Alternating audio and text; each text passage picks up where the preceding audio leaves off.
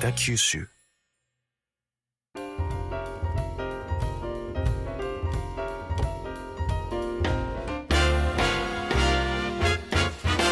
おはようございます。西日本新聞社が素敵なゲストと一緒に北九州の歩き方をお話しする番組ファンファン北九州。ナビゲーターの勝木雅子です。同じく西日本新聞社の横山智則です。はい聞いてください。あのですね、はい。えっ、とファンファン北九州クロス FM でかけていただいて、はい。ポッドキャストでもしてたんですけど、はい。合わせてですね最近 Voicy っていうまあスマホ向けのアプリでも配信するようになりましたそしたらですね、はい。なんかこうメッセージとか簡単に送れるみたいで、はい。早速メッセージが来たんですけど、これがですね北九州の出身だけど海外に住んでるって方で。はい。どうやらなんかマレーシアだかどっかその東南アジアから聞いてますというようなえー、お話なんですよ。えー、そう東なんですよ南アジアで Voicy 聞けるんですね Voicy聞けるんでしょうね。はいで北九州のまあ出身だから、はいまああのぜひ頑張ってくださいみたいな格好で、まあはい。嬉しいすごいですよねはい。びっくりしてですね。一気にポッドキャストの時はね、東京の方が聞いてくださってるっていうのはありましたけど、どうやらそうみたいですよ。嬉しいですね、はい。ついに世界的な番組になってきましたね 世界的な番組になりました。はい、そうですね。で世界的な番組ではありますけれども今日はあの、はい日本のね伝統的な、はいはい日本舞踊をなさっている方をゲストにお招きしております、はい。えー日本舞踊花房流の名取花房清源さんこと、えー、新富智子さんですよろしくお願いしますよろしくお願いしますよ。ろしくお願いします。清源さん 今日おしとやかな感じで スタートしておりますけれども清源さんは清源会というグループの代表としてなんと27年もの間ダウン症や知的障害発達障害のある人に日本舞踊を教えるという活動を続けていらっしゃるんですよね。はい。はい、その清源会っていうのはどういうグループなんですかね？障害のあるあの子供から大人まではい。約11名で構成されてまして、はい、で小学校の6年生から、えー今現在50近くなはい。る人たちのグループです。ああなるほど、はい、幅広いですね。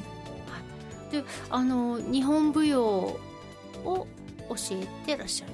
そうですね。はい。はい。なんか日本舞踊の他にもこうダンスとかも教えてらっしゃるんですか？えっ、と八幡東区にあの、はい企業祭踊りというはい。あの企業祭踊り製鉄の、はい、そうですね、はい企業祭踊りコンテストっていうのがあって、はい。あのテーマ曲のムーンライズっていう曲に合わせてはい創作をしてはコンテストに出るっていうのがあるんですが、はいえあのいろんな動きはい。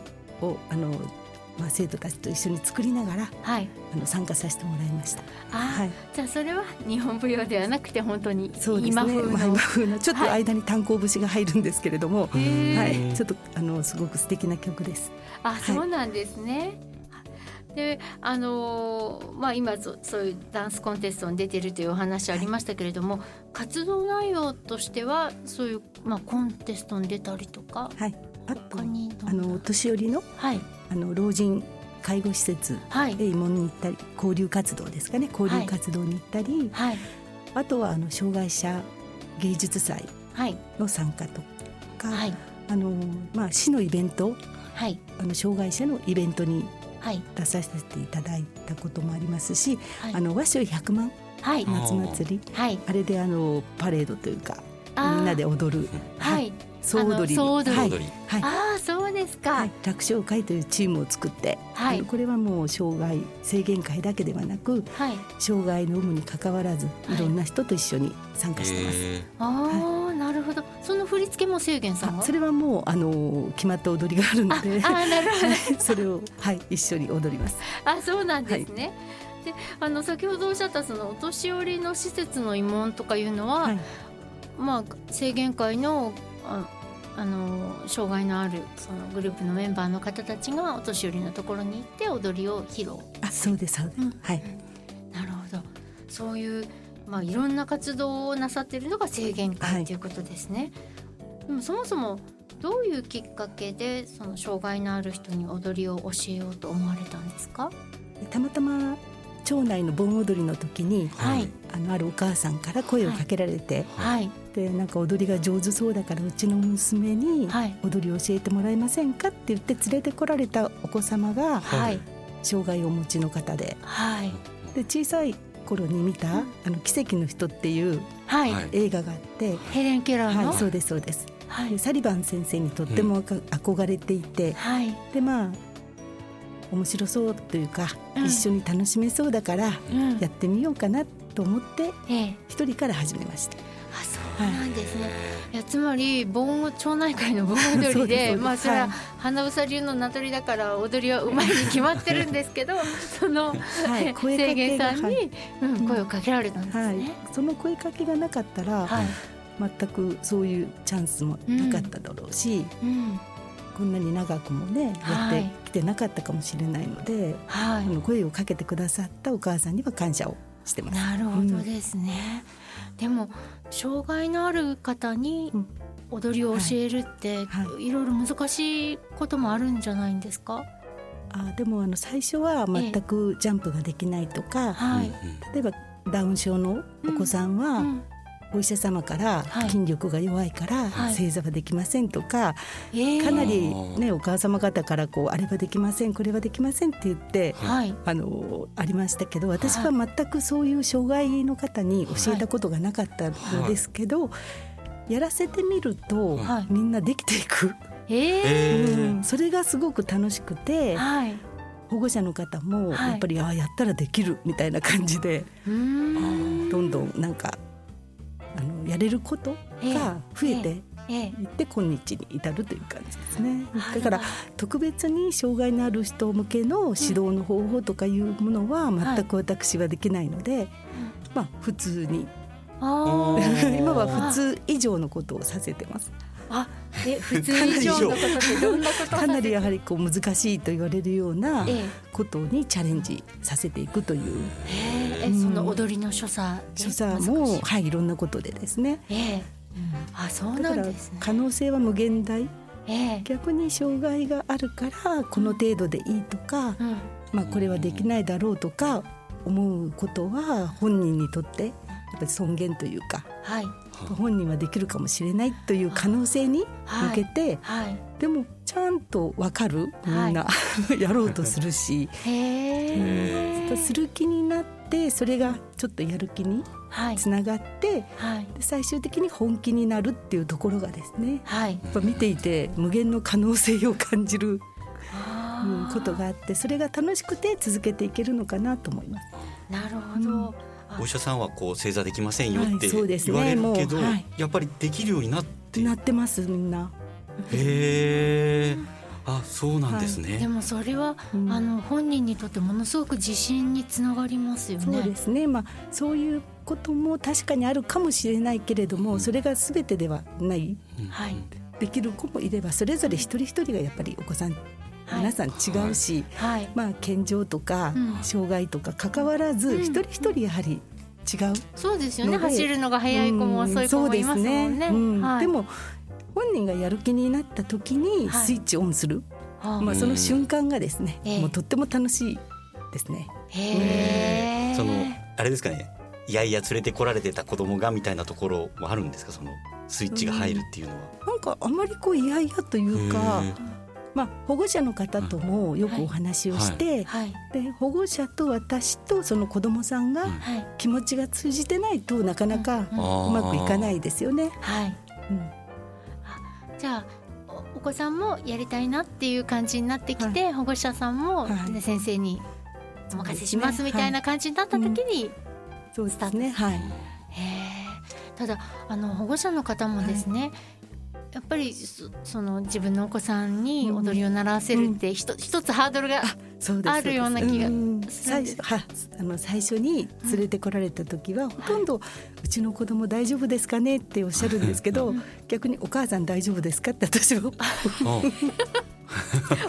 お母さんのお母さん大丈夫ですかっていうやはり子供を信頼してはい、私に任してくれないことには、うん。もうどうしようもできないですもんね、はい。あの保護者の方が横からね。いろいろこう同じあのフィールドというか、はい。はい、まあはい、あくまでも野球選手のはい。応援団でいてくださいというふうに言ってます。ああ。あお母さんは観客席から見る。観客であのあくまでも熱狂的な応援団はい。でいてくださいということをお願いしてます。要は一緒にグラウンドに降りてきて、はいああじゃないこうじゃないってまあまあ言わないでくださいねと。グラウンドに入って,、うん。入って一緒にプレーをしたり、うん。あの指図をしたりしたくなりますもんね。あの監督とかコーチである私にいん。ろいろ言わないでくださいって、それがねあの、できるんであれば、うん。あの私は教えすることはできますけどっていうふうに言ってえます。あ熱狂的なもうあくまでも我が子にね熱狂的な応援団で続けてくださいって言ってます。うん。サポーターでね。はい。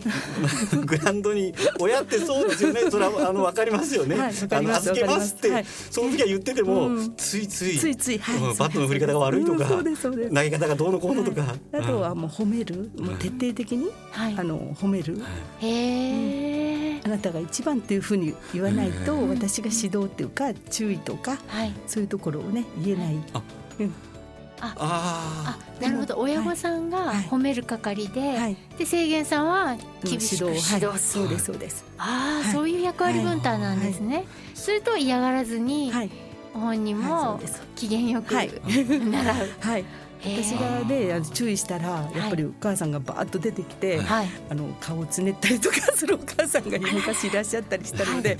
そうなるといよいよ子供さんってね、うん。萎縮しちゃう。うんんだからそれがうまくいってるので、はい。なんか楽しく続けていけるような気がします。保護者の方の笑顔も増えたし本人の笑顔も増えたしまあもちろん私もね、はい。嬉しいことばっかりが続きまうんあそうなんですね、い、やあの小倉城竹あかり、はい。去年のね秋、うん。あのコロナで大変な中で、ええ。あのステージがありましたはい。ですよね、はい。はい。あれ拝見して本当にどのお子さんもとてもいい表情で踊ってらっしゃいす。ましたよね。はい。ありがとう。ございます。それで言うとね観客席の方も、うん。あのやっぱお母さんたち、はい。あのお父さんたちみんなやっぱね同じように笑顔なんですよね。ううん。ねそしてなんかすごく温かい拍手がそうです湧いていましたよはい、ね。応援してくださる方がたくさんいらっしゃって。うんあのあの時に初舞台の子が半分ぐらい、でほとんどコロナではい。お稽古もできずにはい。いきなり舞台に出るという体験、はい。い。きなりあのあまり練習してないやつをええ。人前でええ。舞台の上でえ出すと、予想外とか想定外のことをさせることもあの人に見ていただいて上手になったから出るではなくて、えはい出る体験、はい、うん。はい、いや相当チャレンジな緊チャレンジを。張だと思いますす。よ。ね大人だって、はい、あのスポットライトはい。バーンって当てられたらはい。緊張すると思もうんですよ。うかなりなねあの、うん。ライトでしたよね。はい。でもそれでもあの、まあ、想定外のことがあったら、はい。対応できない子どもさんもはい。しっかり最後までうん。踊ることができて、はい。まあ、一つ一つがチャレンジの場であってはい。もう舞台に上がればはいあの私も手助けできない。はい。保護者も手助けできない、もう自分しかない、うーん。もう自立支援。自分の足で立つというあのくチャレンジの場所で。ええ。でまたそれを温かくはい。あのうまいとか下手とかではなくって本人たちの一生懸命な姿をやはり温かく見守ってくださるはい。方々がいらっしゃって。はいで今年はあ去年ですかね。去年はあのお祭りがなかったのではい。あの小倉祇園太鼓の小倉音頭と,、はい。えー、と和紙百万はい。の燃えるみんなの北九州、はい。えー、とこの2曲をですね、はい。選曲してはい。であの皆さんにも喜んでいただけるようにはい。踊りましたけど、はい。本当にあの涙が出たあのええ。音楽を聴いて、ええ。もう涙が出たっていう方が感動したっていう方がいらっしゃって本当にあのこちらもありがたいしうん。あのそういうお言葉もねはい。とても嬉しい、いい舞台はい。でしたよね。い、やなんか目力とかもすごくてですね。あの黒田節をあねそうですね。踊られたはい方とかもすっごくかっこよくって、はい。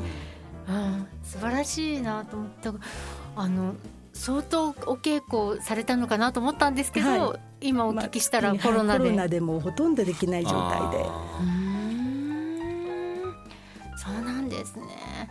いやあの小倉温度のお話も出ましたけど、はい。小倉温度を久しぶりに聞いて、はい。ちょっと子供の頃を思い出して 私も胸が熱くなりました。ね昔盆踊りって言ったら必ずあれ踊ってましたよね。あそうなんですね。そうなんです、はい。いい曲なんです、はい。村田秀夫さん。そうですそうです。う。んはい。いい。もうほとんど耳にしてない方がはい。増えてますね。知らない方が多いですね。うんまた流行らせたいです、はい、もちろんです。もちろんです。もうあの北九州温度もね、エリチエミさんが歌われて、もう大スターの方が北九州の一流やろ。歌を。エリチはいさんはね。はい。それこそあのうち僕実家であの、はい。DVD 見させてもらったんですけど、僕分からなかったんですけど、うちの親父が「はい。おっ!」エリチエミエリチエミだはいって言ってすぐ言って誰やろかって思いながらなんか喜んでました親父は。エリチエミ喜んでました。すいません余計なことばっかり。